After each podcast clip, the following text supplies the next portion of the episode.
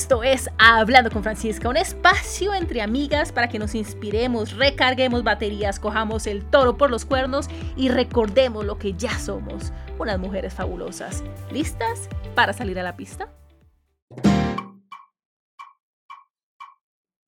Las redes sociales están acabando contigo, sientes soledad, baja autoestima, depresión, sientes que no estás a la altura, quieres hacer toda esta transición y transformación de carrera, pero no sabes ni siquiera cómo empezar y lo único que haces es ver redes sociales y compararte con los demás. Por supuesto, cuando te ves y te comparas, casi que te está dejando el tren.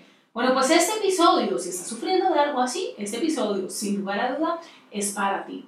¿Por qué quiero hablar de este tema? Antes que nada, porque es algo que yo he vivido en carne propia. Cuando estaba en esa transición de carrera y cuando estaba desesperadamente buscando mi pasión, buscando conectarme conmigo misma, entendiendo para qué había nacido y, y qué era lo que yo podía materializar y crear en el mundo, me levantaba todos los días y me acostaba todas las noches revisando redes sociales. En la tarde, al mediodía, cuando iba al baño, me da vergüenza admitir esto, pero es cierto, cuando tenía alguna cena o alguna reunión con un amigo, estaba hablando y revisando redes sociales. Como consecuencia, esto me causó estrés, ansiedad, desespero, me sentía dejada, me sentía quedada y sentía que nunca estaba a la altura.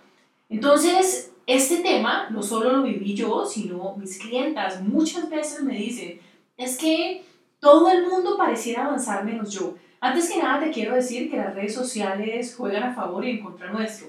A favor porque podemos promocionar nuestros productos, nuestras empresas, podemos mostrar nuestros logros y juegan en contra nuestro porque solo mostramos una parte linda y una parte agradable de lo que somos, pero recuerda que donde hay luz también hay oscuridad. Y normalmente nosotros mostramos esas partes positivas de nosotros en redes sociales, todo lo que hemos conseguido, eh, lo que hemos hecho en la vida, pero muy poco salimos a contar pues esa verdad, que también nos deprimimos, que también lloramos, que también hemos pasado momentos en donde sentimos que no la vamos a lograr, que sentimos una oscuridad absoluta y por eso siento que mi trabajo es contar una realidad en redes sociales. Recuerda que nada es perfecto, recuerda que todos tenemos unos momentos de oscuridad que, bueno, siempre se encuentra luz y siempre se encuentran herramientas y motivos para salir adelante, pero recuerda que en redes sociales solo se cuenta una parte de la historia y no la historia completa. Aquí te quiero entregar cuatro herramientas para que dejes de compararte, para que dejes de ver a otras personas y decir, ¿por qué están logrando tanto y yo no? La primera herramienta que te quiero compartir en el día de hoy es revisa tus redes sociales en momentos específicos del día y que estos momentos específicos no sean en la mañana y la noche. Los momentos más importantes del día son la mañana y la noche. Y si los estás gastando para ver redes sociales y para ver los logros de los demás, casi que lo estás malgastando. Entonces, ponte un horario, en qué momento quieres ver redes sociales y que sea un momento en donde tú te encuentres bien emocionalmente, porque si estás mal de entrada emocionalmente y estás revisando redes sociales todo el día, esto solo va a agregar al desespero, a la ansiedad y la angustia de sentir que no estás haciendo nada y no estás haciendo nada productivo por tu vida. Entonces, revísalo quizás una vez, máximo dos veces al día. Al principio te va a costar un poco, pero después créeme que lo vas a agradecer. Dos, limita el tiempo en redes sociales. Uno se puede quedar una hora, dos horas, tres horas, lo digo por experiencia propia. Así que, ¿cuánto tiempo le vas a dedicar a esas redes sociales? Si combinamos en el día el tiempo que pasamos en redes sociales, yo te aseguro que es una hora o más. Eso es demasiado tiempo para estar gastando en redes sociales. Así que ponte 10 minutos, 15 minutos, haz este ejercicio quizás durante una o dos semanas y nota cómo te sientes.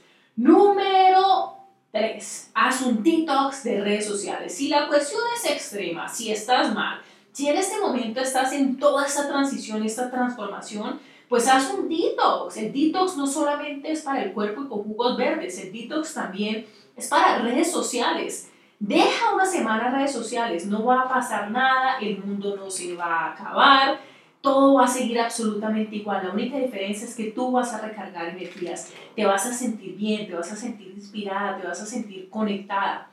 Para conectarse hay que desconectarse. Desconéctate de redes sociales. Hazlo una semana y vas a sentir una diferencia. vuelves a la siguiente semana y ahí pones unos horarios específicos. Pero para empezar, si no estás bien, haz ese detox, es súper importante. Y por último, solo sigue lo que de verdad a esas personas que de verdad están aportando de manera positiva a tu vida. ¿Para qué quiero entrar yo a redes sociales y ver que mi amigo se está comiendo un banano? ¿Me está sirviendo de algo? ¿Me está aportando de algo? No me está aportando. Así que revisa a quién estás siguiendo. Y sé consciente de que no todo el mundo nos está inspirando, no todo el mundo nos está ayudando. Así que comienza a eliminar a esas personas que sí, siguen siendo tus amigos en la vida real, pero quizás no, lo no los quieres tener en la vida virtual. Y está bien porque no te están aportando nada en este momento. Sigue solo aquellas cuentas que te inspiran, que te aportan, que te sientes delicioso cuando ves algo de esa marca o de esa persona o de esa empresa y saca a esas personas que en este momento pues no te están aportando nada bueno. Esas son mis cuatro recomendaciones y recuerda, las redes sociales no están hechas para agobiarnos, las redes sociales están hechas para usarlas a nuestro favor y no en contra. Si te gustó este episodio, te invito a que lo compartas con tus familiares y amigos y también te invito a que seas parte de mi comunidad Instagram como arroba Francisca y échame un vistazo en Facebook como Francisca Veláez. Y recuerda, para atrás ni para sacar el tacón